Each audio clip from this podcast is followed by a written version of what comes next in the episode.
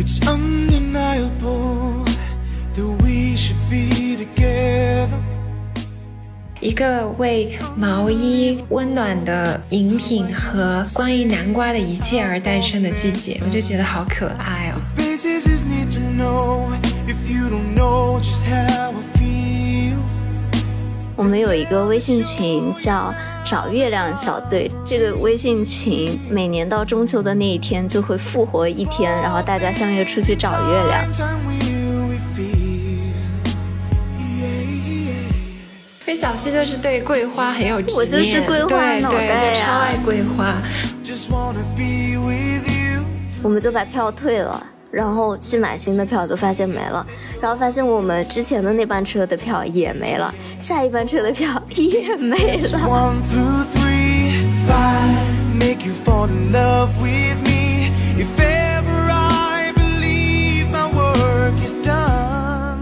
大家好，我是央子。我是小溪，我们是大俗小雅。大俗小雅是由散落在世界各地的打工人每周一起跨时差谈天说地。听到了小溪兼职的声音吗？今天她可是重感冒，还带病出席。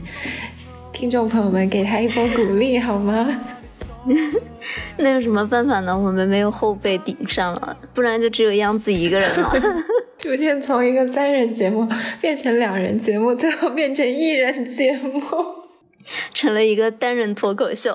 这道长好厉害啊！每次都一个人撑一期耶，如何？对啊，而且他完全就是没有任何尴尬的成分，就一点也不干，他就可以自己一个人慢慢的讲，就很厉害。就是资深媒体人就是不一样。嗯，好的。那我们这一期呢，还想先和大家说一个小消息。我们的老听众、新听众们应该都已经注意到，我们马上要到一百期了嘛。就最开始的时候，天呐，我们居然真的有这一天真！是因为那个时候很古早的听众应该还记得，我当时还跟小溪说啊、我们那个编号不是一直是零零多少这样子三位数吗？我就问小溪说，我们有必要做三位数吗？是不是两位数就够了？感觉做不了那么多。然后小溪就说我们可以的，没想到这一天很快就要到了呢。对，就感觉时间过得真的好快。嗯，毕竟是个周更节目嘛，所以其实时间嗯并不算一个特别长的节目，可是期数还挺多的。我们也算是一期都没有割过，希望这个 flag 能一直立下去。对，然后至少立到了一百期，我感觉松了一口气，好吗？关于一百期呢，我们就说想做一个小小的互动活动吧，就是我们会在我们的公告栏列出一个听众信箱，也就是我们的官方邮箱大俗小雅拼音的首字母 dot podcast at gmail dot com。我们也会把它写在公告栏里面，就是小伙伴们有任何想问我们的问题啊，或者任何小感想想对我们说的话，都可以 email 我们，或者在微博给我们留言。然后如果大家有什么生活上的小烦恼，然后想要跟我们讲一讲，或者想要问我们的话，也可以发给我们。我们也就是一个比较轻松的，大家一起聊聊天的一期吧，然后说说各自的心里话，这样子。对对对，对，那我们回归到主题啦，就是今天我们想聊些什么呢？就是想聊一聊最近的季节，秋天。嗯，对，希望我们能够抓住这个短暂的秋天，在我们节目发出来的时候，秋天还在其实海德堡已经一夜入冬的感觉，超级的冷。啊。上海这边还是挺秋天的。嗯其实我最爱的海德堡的季节，并不是夏天，是秋天。我觉得就是金秋的时候是最美的，就是漫山的红叶，然后色彩感特别的强，难得嘛，也不算特别冷，算是德国气候比较舒适的区域。嗯，所以现在海德堡那边已经红叶了吗？其实说到这个，我又要说，我最近的生活就是两点一线，完全没有生活。我已经忘却了周遭的一切，因为我最近把论文写完了，所以呢，我，鼓掌！但是我导师还没有时间看，所以还排期等待着审阅。可是因为这样，我最近过的基本就是高三的那种生活，确实是两耳不闻窗外事，我对周遭的一切都不是太清楚。就有一天我走在路上嘛，我就看到外面黄黄红红的树上，嗯，然后我就想说，哇，秋天这么快都已经到来了吗？怎么都已经有落叶了？然后我就特别激动的奔到那个树下去，然后发现那是开的花和结的果。开的花和结的果，所以说还没有到秋天的那种感觉。没有，我觉得好像上海这边其实气温还是维持在二十五度以上的。就还是那种夏末的感觉，只是因为之前特别特别的晒嘛，而且有一度上海是到了五十几度这种很疯狂的天气，然后所以现在到二十几度，我就感觉好像有一点冷，但其实还是算是夏天的尾巴这样。哇，我们这超冷，看我都开始穿针织衫了。对，刚刚打开镜头，我看到样子穿上了毛衣，我还穿两层，我还戴了个围巾。天呐！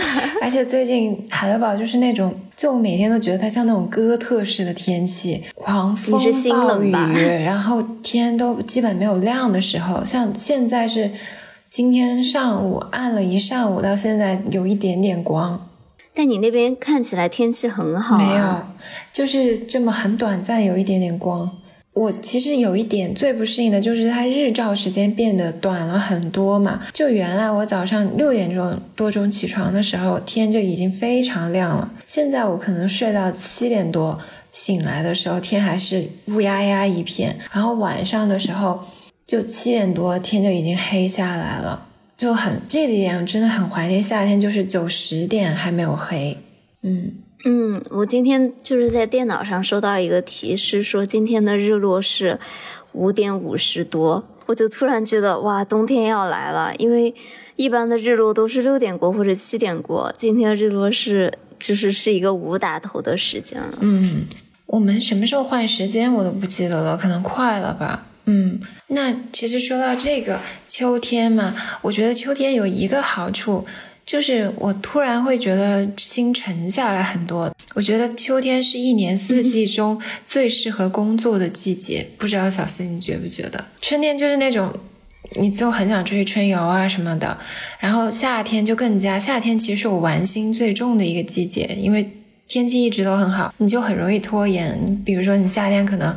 很晚才开始做事儿，但是你干活可以干到晚上很晚，你也不觉得已经很晚了。那冬天就不用说了，就日照时间太短了，很不适合工作嘛，心情没有那么好。但秋天相对来说，你的心会更沉静一些，跟春夏比，但是又没有冬天那么让人觉得丧。我个人觉得了，嗯，可是秋天是一年当中最短的一个季节。你这个有效工作的时间也太短了吧！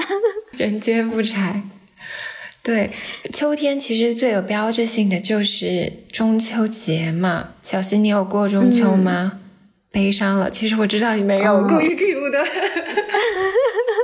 没有也过啦，就是很神奇。之前以前我在纽约的时候嘛，我们有一个微信群叫“嗯找月亮小队”，就这个微信群每年到中秋的那一天就会复活一天，然后大家相约出去找月亮，挺可爱的。嗯，然后之后就沉进了一个群，因为我们都是大家住的很近的，就是邻居朋友啊这些嘛。但是我们之前在纽约这么多年，其实一直没有成功找到过月亮，就算就是。我们有晚上去找过，或者是凌晨去找过，或者是都已经接近天亮的时候去找过，都几乎没有找到过月亮。感觉好像纽约那边风水不太好吧，都是阴云笼罩的感觉。但是今年上海的月亮真的特别大，特别圆。而且本来我是想要回成都的嘛，但是成都最近就是情 疫情的，情况不太好，我都没能回去。对，但是就。但是这一次就感觉还挺奇妙的，就我第一次和爸爸妈妈在同一个时间可以看到月亮的感觉，就他们就会在屋顶上拍月亮给我看嘛。你别哭啊，没有，我最近心如钢铁，因为哭过太多次，我的眼泪已经干了。对，就以前都是跨着时差，大家就是逆逆时跨时差这样发月亮嘛，然后今年是真的，呃。我和我爸在那里比赛，谁拍月亮拍的清晰。然后我爸，可是真的能拍到吗？我觉得手机拍出来效果很差哎。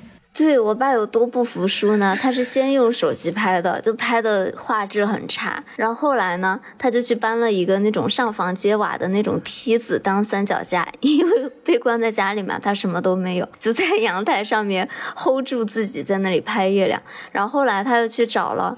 我在家里留的这个单反相机，这个单反相机没有卡，他又没有拍上。然后他后来又在家里翻箱倒柜，反正总算把最后找了一个相机出来。他就每隔一个小时就会发一个进化版的月亮，一直搞到了凌晨两点过。那还挺酷的耶！我想到这今年的中秋节，海德堡都我都没有看到月亮，就是天气很差。我对那天最大印象就是冷。那一天我就是突然一下就。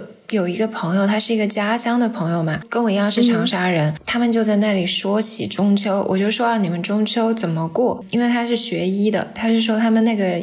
医学院的那个实验室，大家会一起聚餐，问我要不要去。其实当时我很犹豫，因为我的那个截稿时间就在中秋节后的两三天就要截稿，我心里就很纠结。但是我后来想说，我这一段时间真的什么都没做。今天录播课，我就跟小溪说，我好好恐慌，我觉得我没有输出，我最近的生活没有任何内容，就是我既没有出去玩，我也没有看剧或者是看书，我这个生活就是只有论文。睡觉，连吃饭我没怎么吃。最近，啊，你真的瘦了好多，是吗？那我没，我没称体重，不过最近肯定是瘦了。我都裤子又大了一圈，真的胃口很不好。最近。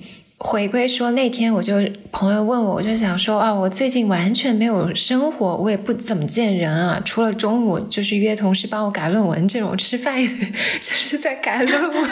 然后我就觉得我是不是应该做一个正常人呢？然后我就想说，那我就去赴这个局。然后去的时候呢，我就有点后悔了，因为我的那个办公室是在老城嘛，就老城到新区大概要半个小时吧。我就在那个路上，我就开始恐慌，我说我浪。费了半个小时 在路上，然后那天又冷嘛，非常冷。到了那里，他们就点了两大排桌的那种菜，可能有十几二十个菜吧，就那种很地道的中餐。他们当时就说，这个老板今天做这一桌就够他一天的流水了。哇，你们这么豪气的吗？那人很多，他们那个 lab 可能有十几个中国人吧，这样子。然后还有人带了自己的室友啊这些嘛。然后当天。我真是食之无味，就是有很多吃的，我可能就吃了两三口，我就什么都不想吃了。你太可怕了，一直在走神，就是你心里有个事儿，你就小溪你不也是吗？就是心里万事有一个 do 啊什么的，你就会很心不在焉嘛。可我那天还是觉得非常的温暖，就是。吃完饭以后啊，他们就中间有一国内的副教授过来，可能是做访学吧，然后他就专门托人从国内寄了四盒月饼，就是那种非常精致的月饼，不是在这边超市买的这种嘛。然后中间就有一盒那个美心的奶黄月饼，因为奶黄算我最爱吃的月饼的馅吧。然后那天我吃的时候，我就觉得哇，还是很快乐的，一整天的那种很。荡的情绪，就是吃到那个很甜的那一口的时候，我觉得好治愈。我这里就是还有一个梗，是因为去年在同一时段嘛，我有搞一个哥本哈根 减肥法。对，那个时候的你还在减肥，现在你根本不需要，就总想用一些外物去减肥。就哥哥本哈根不是，其实就是你让你控制你不能吃很多东西嘛，特别是第七天大家轻断食，就一整天只能喝柠檬水这样啊。他有十三天嘛，然后当时我在减肥的时候，我就列了一个很长的清单，就说我吃减肥完我可以吃的东西。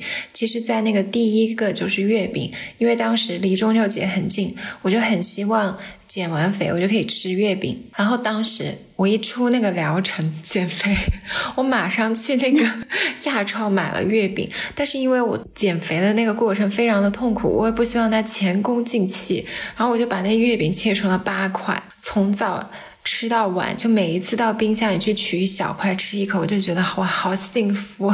就是所有的努力都是值得的。对，所以我从那一次之后，我就对月饼有一种特殊的感情。我现在看到月饼，就是会很快乐。另外一个就是秋天有关的记忆，我觉得特别深刻的就是跟吃的有关，因为秋天就是秋食季，就是有很多食物你是可以享受到的，因为是一个丰收的季节嘛。就我觉得那种感受四时自然的变化，就可以把自己的小日子过得很有质感。就首先说咖啡吧，其实每次到了秋天，我最心水、最想要的就是。喝 pumpkin spice latte，就是南瓜味的那个拿铁。我也好想喝这个，这个居然在国内没有，是吗？但现在好像海德堡的星巴克也没有上。可是我就是心里很期待。对这个，因为在纽约已经上了。哦。就我不知道大家还记不记得，之前有来过我们节目的一个男生叫昂斯，是我在纽约的好朋友。然后我有一天就。嗯，打开 ins 嘛，就看到他拿到，其实是好几周前了，他就已经开始喝这个 pumpkin spice latte 了。我就突然一下觉得，哇，秋天这么快就来了吗？哎，你今天写昂斯的时候，我以为是碧昂斯，我还去翻了一下碧昂斯的 Instagram。你已经忘记了我们的嘉 宾。我突然想到，我是那个昂斯，我想起来了。但其实 pumpkin spice latte 并没有很好喝，就是一种仪式感。因为对我来说，我觉得它太甜了。对对对，你你可以让它少加一点糖浆。其次就是酸枣糕，我是那天有看到一个。网友他有写一篇游记，我觉得写的特别好。然后我一看那个女生，她其实是长沙人，应该是长沙人吧。我大概念一句她的那个开头，她说：“八月下旬时，山中渐渐已有捡酸枣的人。酸枣是落叶乔木，南酸枣的果子，春天开花，秋天结果。岳麓山中酸枣树非常之多。当时看到以后就特别的想家，因为我是长沙人嘛。你别哭，坚强。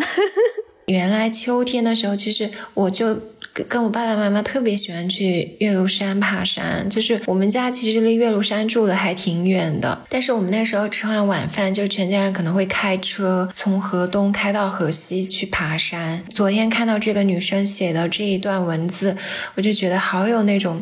家乡的感觉，就是一种手工的质感。因为他是写了一篇非常完整的那个游记，说他去岳麓山采那个酸枣，然后在家里自己去制作酸枣糕，他记录了整个过程。我觉得是一个特别懂生活。自己在家做好厉害。对对。然后当时看到的时候，我就想到了《海街日记》，虽然那个是讲夏天嘛，你们还记得吗？中间一个最打动我的情节，就是大姐拿出那个青梅酒给她妹妹喝。就是因为我们现在是那种都市生活的人嘛，就小时候离乡村啊、离自然都比较遥远，就有一些这种生活细碎的瞬间，感觉人还是活在自然之中的一种生物的。我每次看到这种小文章，我还觉得嗯挺治愈的。虽然我自己不会去做这种事了。然后另外一个秋天的食物就是白果，白果其实就是银杏嘛。然后我昨天也是写这个稿子的时候，我也去看了一些文章嘛。然后中间看到有一篇，我也觉得很打动我，因为我之前不知道这个关于银杏的细节。嗯，他是这么说的：他说，银杏俗称白果，早在一一七千万年前就在地球上存在了，被人称为珍贵的活化石。它四月开花，十月成熟，成长。缓慢，寿命却很长。一棵银杏树可以存活上千年。在嫁接技术没有普及的时候，被人称为公孙树，就是说公公种树，孙子得果；爷爷辈种树，到孙子这一代就可以收获银杏果了。看到这个的时候，我想到之前有看到一个豆瓣的帖子，就是有一对姐弟嘛，他们小的时候在自己的那个小区前跟一个小树苗合照，是他们。很小的时候栽了一棵树，然后到了二十年后，那个姐弟都长大了，然后他们又拍了一张照，那个树就长得参天大树了，就一模一样的景色，因为他们背后那个楼房什么全是一样的。然后我就觉得这也太难得了吧，有二十几年不变的楼房 有点建筑师。我就想到这种树木的成长总是让人觉得很感慨，而且我嗯我也特别喜欢炒白果，小时候就很喜欢那种炒白果的菜。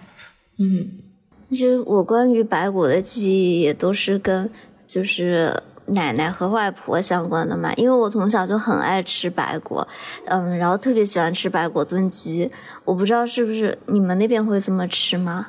我们好像是炒着吃，就像那种什锦蔬菜那种。哦嗯，哦，我们都是用来炖鸡，好像是四川这边的一个特色吧。有一个原因是因为我不吃炖鸡，我怕鸡。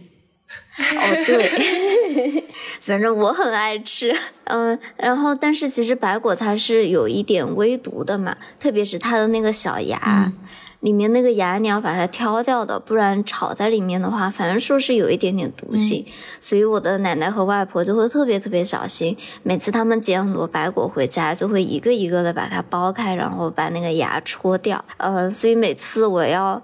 回家之前嘛，然后我妈妈都会给我打电话说，就我们小区有很多白果，所以我外婆和阿姨就会出去捡很多白果回来，然后他们就会拿特别大的那种大簸箕，然后在里面筛白过，然后戳那个芽，然后再把它装在那种保鲜袋里面装好，等我回家就可以吃了。哎，说到这个，我好想念，因为我前几天跟我奶奶视频的时候，她还在说很想我回家，就是她每年会做白辣椒。你们吃白辣椒吗？嗯，我们不吃，这是长沙。哦，我小时候最爱吃就是白辣椒炒肉，然后我奶奶每年都会做白辣椒，然后做那种酸豆角。就等我回家就炒肉吃，特别下饭那两个菜都。然后我奶奶就会说：“哎呀，你都几年没回家了，什么时候能回家？就还给你做这个菜。”对呀。然后关于秋天还有一个就是吃蟹，其实现在还没有到那个时候吧。但我们发的时候发节目的时候可能已经到了，就是要比较深秋一点了。我们这个制作周期只有三天，朋友。其实上一期我们不是录了那个松发了松弛感嘛？就有一个小伙伴留言说，说到松弛感居然没有女王，然后我就说我们录的时候女王老奶奶还没走，然后他说你们的存货好丰富啊，我当时就没 想说我们没有存货，我们从来都不存在存货这件事情。啊，我们居然没有割过，简直是奇迹！对，就是在国内的时候吃蟹，就是秋风起，蟹壳黄嘛，就是在特别江南一带，绍兴就配黄酒。你你爱喝黄酒吗？我还挺爱喝的，我爱喝黄酒加梅子。我也爱喝黄酒，我喜欢黄酒吃那个臭豆腐，绍兴那种黄色的臭豆腐，我觉得特别有带劲儿。好久没回家。对我现在就是寄望于我的那个神仙学妹会 想办法搞到一些蟹，因为她去年就搞到了。然后其实我那天看网上的攻略，就是说在国外如果你喝不到黄酒，但是想配蟹吃的话，最好的选择就是用德国的那个半干型的雷司令去配大闸蟹，就特别好吃，特别搭配。对。我为什么觉得这两个不是很搭？就他说会中和那个酸。但我是看网上说的，但我决定去试一下，就是今年要是有机会的话，你去试试看好不好，是吧？因为在我的感觉啊，雷司令是非常适合夏天的一个酒，就是它要冰着喝嘛，然后所以就是很冰爽的感觉。但是黄酒在我这里感觉是要煮着喝的，就是一个很温补的感觉。是你说的也是，所以我就觉得好像温的和蟹比较大，对，就没那么凉。你去试一试了，嗯嗯，对，因为蟹太凉了。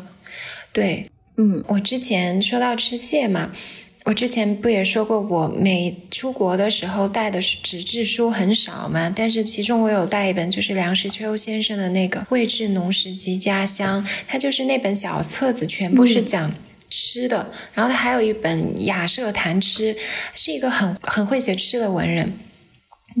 然后很有意思，他的名字里也有个“秋”字，我对他写吃吃 蟹就是印象很深，因为他写过一句话，他说：“因有了螃蟹，那冷色的深秋也变得生动起来。吃蟹就是人生之乐，莫过于此。”我还蛮期待今年如果能有口福的话，就能嗯用螃蟹佐酒，大快朵颐。我今天在上海，好像还挺适合去吃一吃蟹的，因为我其实从来没有在正确的时节吃到过蟹，因为在国外的蟹都是空运过去的嘛，但是蟹其实是不能死掉以后再吃的，对所以我好像一直没有吃到那种特别特别新鲜的蟹的感觉，希望今年可以吃上。现在又想到我那个学妹，之前我们不是吃小龙虾，她男朋友说以后你要吃这个，嗯去你学姐家吃，不要在我家进行杀戮活动。那吃蟹不也是杀戮，还杀戮的更可怕一些，比小龙虾。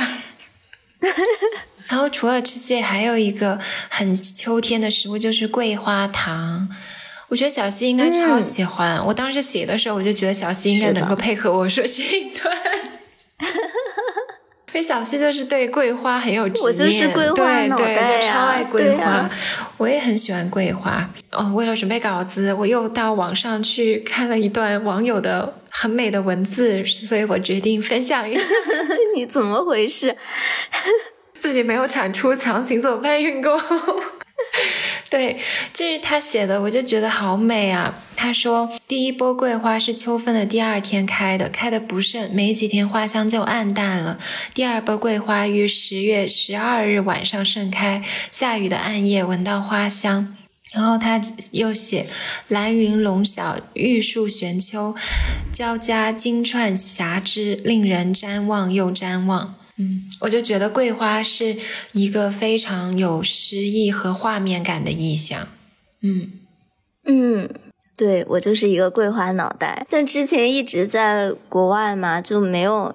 其实国外没有任何很少有桂花的东西，就除非你去亚洲超市，基本上会不太会看到桂花。甚至我有一些国外的朋友嘛，也跟我一起从纽约回来上海这边工作，然后我。前两天跟他们聊天的时候，他们都说自己不知道桂花是一种什么花，就好像这个真的是一个中国限定的花香味。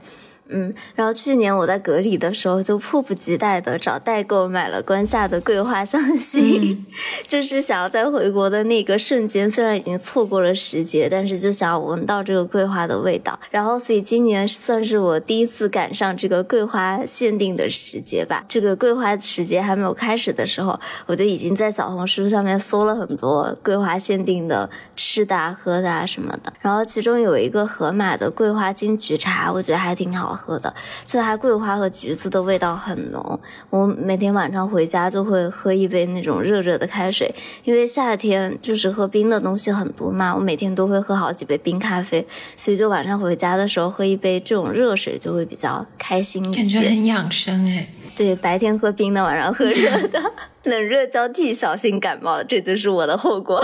还好，还听不太出来。嗯，嗯，然后最近嘛，就是各大咖啡店也出了桂花限定，我就觉得这真的是在国内才能享受到的，因为美国的咖啡店是从来不可能出现这种桂花限定的。嗯然后其中我觉得瑞幸的桂花龙井，虽然我最开始啊是在小红书上刷到说这个东西很不好喝，然后我就抱着试毒的心态去喝了一下，然后我发现它还挺好喝的，就是你如果不另外加糖的话，它就是有一股桂花的香味，再加茶的味道，再加咖啡，就是我很爱喝的这种鸳鸯奶茶的感觉。我想说一个不可以可以剪掉，我一直以为瑞幸已经不复存在了。啊，没有他活得好好的，我家楼下的就是瑞幸，但是它这个上的时间就非常的短，我不知道是因为这款饮品卖的不好还是怎么回事，它真的就转瞬即逝，诶，就是它可能就出现了一周吧，就再也没有了，就下架了。甜吗？我就还觉得挺可惜的。嗯，你可以选不不另外加糖，就不甜。嗯，然后后来就是小红书上又狂推，包括我们的听友群啊，也在狂推星巴克的桂花这一个系列。嗯、然后它是桂花加上燕麦奶做的什么拿铁啊、馥瑞白啊，然后冰镇浓缩啊什么的。就我觉得桂花和燕麦奶还意外的还挺搭的。啊，会吗？我会天然觉得它们很搭哎。哦，是吗？因为我好像回国以后没有那么爱喝燕麦奶了。哦，但是我那次喝到桂花的这个冰镇浓缩，我觉得还挺好喝的，大家可以去试试看。我插个题外话，说到这个燕麦奶，这简直是我的伤心事。就是我们系最近就是可能一个班两个月，很多人都不来，就是欧洲人在度假嘛，他们一般度假就是从八月到九月中都不在。我们系级别的人都可以不在，但是秘书不在就是天塌了，就是因为我们那个咖啡机嘛，牛奶啊什么的全都是秘书在管。就是我们系很多人，德国人特别多的 vegan 嘛，就是那种素食主义者，嗯，到蛋都不吃的那种，所以很多奶都是燕麦奶。但是秘书会比较贴心，会准备普通的牛奶。我是一个不爱喝燕麦奶的人，因为我觉得燕麦奶放到咖啡里面会特别的甜，我觉得太甜了，嗯，会有点腻那个味道。然后最近因为度假，就是我们系的那个。咖啡就是永远都没有正常的牛奶。天呐，居然已经世界倒转了吗？大家都不喝正常的牛奶了，只喝植物奶。德国还蛮夸张的啊！我觉得在柏林很多，柏林是最夸张的。柏林的素食主义者很多嘛，我是有时候甚至觉得去素食餐厅的选择比正常餐厅还多一些。我身边德国的朋友中。很多很多，可能一半吧，都是素食主义者。那说到这个星巴克的桂花系列啊，其实我之前是连续喝了好几天嘛，就喝的有点腻了。但是就前段就中秋节的时候嘛，我就和朋友们进行了一个说走就走的乌镇之旅，然后就在那里就他那里有一个游客集散中心，但是做的还挺好的，就是那种老房子的感觉。然后里面就有一家很大的星巴克，虽然有一点违和，但是就在那里喝着星巴克的这个桂花味的冰镇浓缩，就莫名觉得非常的搭，好像乌镇就是应该和桂花在一起。嗯，然后就。说到这里，就觉得秋天其实是非常好的适合出游的季节，就小伙伴们还可以抓紧秋天这个时节再出去玩一趟。我觉得秋天很悲伤的是，秋天是最忙的时候。为什么？我觉得至少以我的工作来说，我每年的秋季是事情最多的。这就到了我艰辛的边工作边旅行的这一个部分。OK，就是我跟小伙伴们一起进行了一个说走就走的旅行嘛。就这个旅行的起因非常的随机，就我有一个泰国朋友，然后他从小也是在美国长大，然后最近也是回上来上海这边上班嘛。然后他有一天就跟我说，他很想去乌镇，我就问他为什么呀？然后他就说，因为他们公司楼下有一家 Manner，就是上海的一个连锁的咖啡厅，那里永远都在放周杰伦的歌，就每天都是一模一样的歌。然后他就被洗脑了，然后他就很喜欢周杰伦。然后他后来发现周杰伦在乌镇拍了 MV，所以他就很想去乌镇。真是一个特别忠实的粉丝。不就感觉他的这个追星年纪比我们好像来的晚了十几岁，就他没有赶上我们那一波文化潮流，现在恶补了起来。嗯，所以我们就陪他一起去了一趟乌镇嘛。嗯，我感觉我去的时候还蛮惊喜的，因为。之前去国内很多的古镇嘛，你就觉得它好像就是一条商业街，就没有那种真正是一个小镇的感觉。但是乌镇还挺不一样的，它就真的是一个挺大的古镇，你可以走很久。我们在里面就是从早到晚。走了一整天，嗯，然后中秋节其实人还挺多的嘛，然后我们也没有做什么攻略，但是那个小镇不是说它每一条小街巷都充满了人，它是可能有一条有好几条主街吧，你进去的时候会都人山人海，但是因为我们也没有做那种什么地图啊什么的，就在里面随便乱走，嗯。就很有可能突然就走到一个小巷子里面，然后那个巷子就是完全没有人，我们就感觉自己要走掉了，觉得好像走到了地图的一角，你要返回的这种感觉。但是等你一转身，它就马上拐进了一个又人很多的那种大街。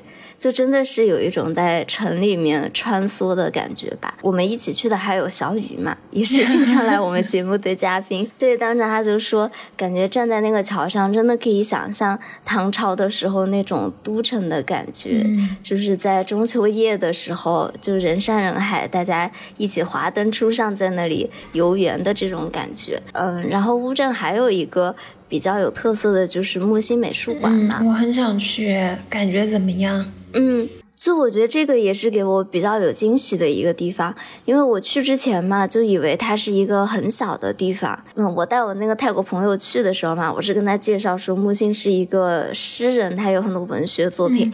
然后我当时就想说，他也没有什么艺术品啊什么的，应该就是把他的诗印在墙上。因为我看很多图片也是这样的嘛。我想说，可能半个小时就逛完了吧，不会很大，因为它也没有很多东西。但是进去以后发现木星真的是一个全才，就是他有很多画呀、雕塑啊，然后他还有音乐作品，然后他还自己设计他书的封面，然后他还会画自己的那个穿搭的西装，我就觉得他真的是方方面面都有涉猎的一个非常细腻、很热爱生活的一个人。然后其实去之前我是对他的画没有什么了解的，我之前都不知道他会画画。然后去了以后就发现他的画其实很有意思，就我也没有仔细看那个解说啊，我只是自己看他的画嘛，我感觉他是用那种一个学艺术史比较评论家的这种方式在画画，就你感觉他并不是在。画画，他是在分析不同的画的风格，然后时期，然后从临摹，然后一步一步演变分析。你好像好像他画的都是一组一组的 diagram，不是一个绘画的作品，但是都还挺抽象，挺有意思的。他会把毕加索和唐朝仕女结合在一起。我觉得还挺酷的。我觉得他之前就是说，希望能够有一个间隙嘛，是把中国艺术放在一个全球艺术史的景观下，像吴红老师说的，一个平行的架构去理解和表达。嗯嗯，就我感觉这个是。嗯，我去了以后才学习到的一个新的方面吧。嗯，然后乌镇还有一个比较有特色的就是，你可以在华灯初上的时候去租一艘船，然后就可以在那里游船。我觉得游船最好的时间就是在黄昏的时候，因为你上船的时候嘛，差不多就是太阳那种昏昏阳光要落下来的时候，所以河上和天上就是那种。橘橘黄黄的颜色，然后可能过了十分钟的样子吧，它就会所有的古建筑都会亮灯，然后就会夕阳和灯在一起，然后坐在船上就特别有诗意。它也是像那种小街巷一样，有一段可能就都是黑的，你就感觉非常安静。拐过一个那个河道的拐角，就有可能全部都是灯火辉煌的样子。就还挺有诗意。蓦然回首，那儿却在灯火阑珊处。嗯，倒是没有遇到，但是我们有去月老庙，还去摇了枪。你怎么没帮我求一个？这个得要自己摇吧。妄图审视失败。你还要我视频，然后在那里摇，说你说你要哪一个签？So desperate。然后就感觉乌镇的吃的也还挺好吃的，我特别喜欢吃的一个是叫葱包烩的。我之前以为它是一个有点像那种馅儿饼一样，就是猪肉大葱馅儿的饼，所以点的时候我还觉得这东西应该不好吃吧。它上上来就是一个特别江南的那种小吃，它是把春卷皮里面包着油条，就是脆上加脆，就是我特别喜欢吃的这种口感。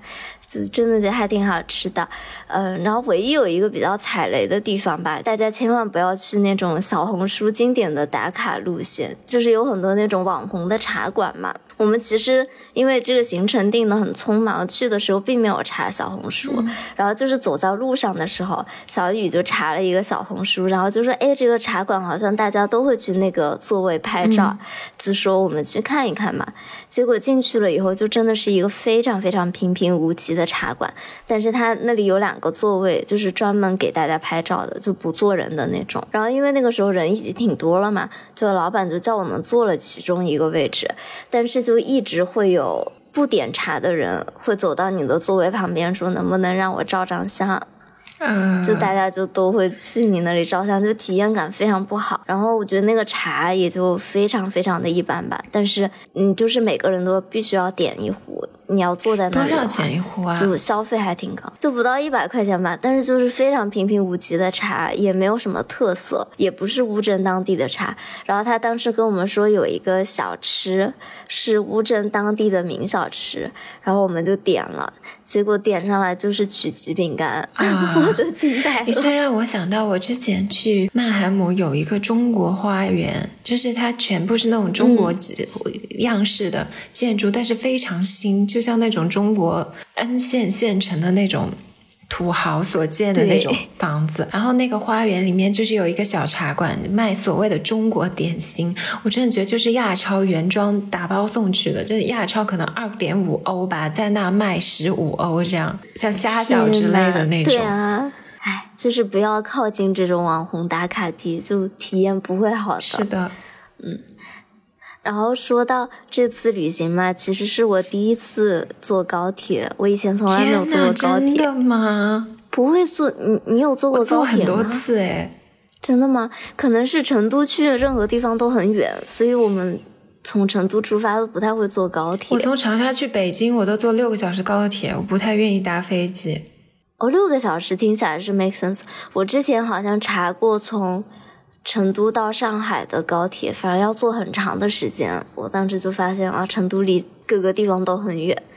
然后，所以这次是我的高铁初体验，所以去的时候我们都还挺小心谨慎的嘛，因为我没有坐过高铁。就没有什么骚操作，然后票也是小雨帮我买的。回来的时候呢，因为乌镇那边其实查核酸啊什么的步骤非常的严，所以我们当时就想说，我们早点去那个候车站吧。嗯，我们当时是十二点五十的车吧，然后我们十二点就到了。但是后来进去以后，就发现没有任何人查，而且乌镇的那个候车厅，它就一共只有两个那个站台，因为是一个非常小的车站嘛，我们就坐在里面无所事事。然后那个时候的我呢，就非常的多此一举，我就转念一想，哎，有一个十二点十八的车，不然我们搭一个这个早一班的车吧。于是呢，小雨就开始一波操作，他就把我们的票退了，然后要去买这个十二点十八的车，因为当时结果没有了是吗？对，因为当时显示他有三张票，我们刚好三个人嘛。你们也太敢冒险了，像这种事我绝不可能做。只有三张票剩下，然后你们三个人，万一呢？对，然后就就很扯。我们当时我们本来是想换的，但是因为那个票我们已经换过一次了，他就必须要先退了以后再重新买嘛。现在想起来，我们应该先买到再退票的，但是不知道当时就哪根筋搭错了，我们就把票退了。然后去买新的票，就发现没了，然后发现我们之前的那班车的票也没了，下一班车的票也没了。天呐，我们就要在那个高铁站里面坐，本来是只用坐不到一个小时，现在可能要坐两三个小时。于是我们就蹲在那个高铁站里面，还没有座位，因为那天是中秋的最后一天嘛，所以那个高铁站里面人山人海，我们就蹲在那个地上，在那儿刷火车票。天呐！所以你们刷到了吗？后来是刷到了，我们分了两趟车走，而且也没有坐上高铁，是坐的动车。你们真胆子很大，像这种中秋假期肯定是很麻烦的，要退票，要重新订。哎，那不是没坐过高铁吗？但是就很搞笑，因为我们那个时候不是还录了那个松弛感的那期节目吗？然后我就蹲在那里 就刷高铁票，非常松弛是吗？因为那天下午我刚好还要。我不是还开着会要加班嘛？我那天下午还有一个会要开，我要赶着回去开会呢。我这个会就如果那班车票抢不到，我就赶不上这个会了嘛。所以我就在那里大崩溃。然后小雨就一直在旁边跟我说：“说好的松松弛感呢？你的松弛感去哪里了？” 所以你当时是要人到现场的会，不是那种在线可以开的。是也可以在线开，但是你也不能在高铁里面开吧？就是是要共享我的屏幕、共享模型的那种哦会。OK，明白了。就是得坐在家里的那种，嗯呃，不是可以打电话的那种。嗯但就感觉小雨的心态真的还挺好的，她就一直在旁边安慰我要松弛，然后还带我去吃 烤肠、吃关东煮，跟我说啊，你以前不是没有坐过高铁吗？我今天就带你上海乌镇两个高铁都一次体验到位。嗯，就还挺可爱的。然后他当时还带了一个胶片相机嘛，还抓下了我慌乱的瞬间。啊，还挺可爱的。不好热啊，竟然这么热吗？对啊，羡慕了，想到我那个冷飕飕的中秋节。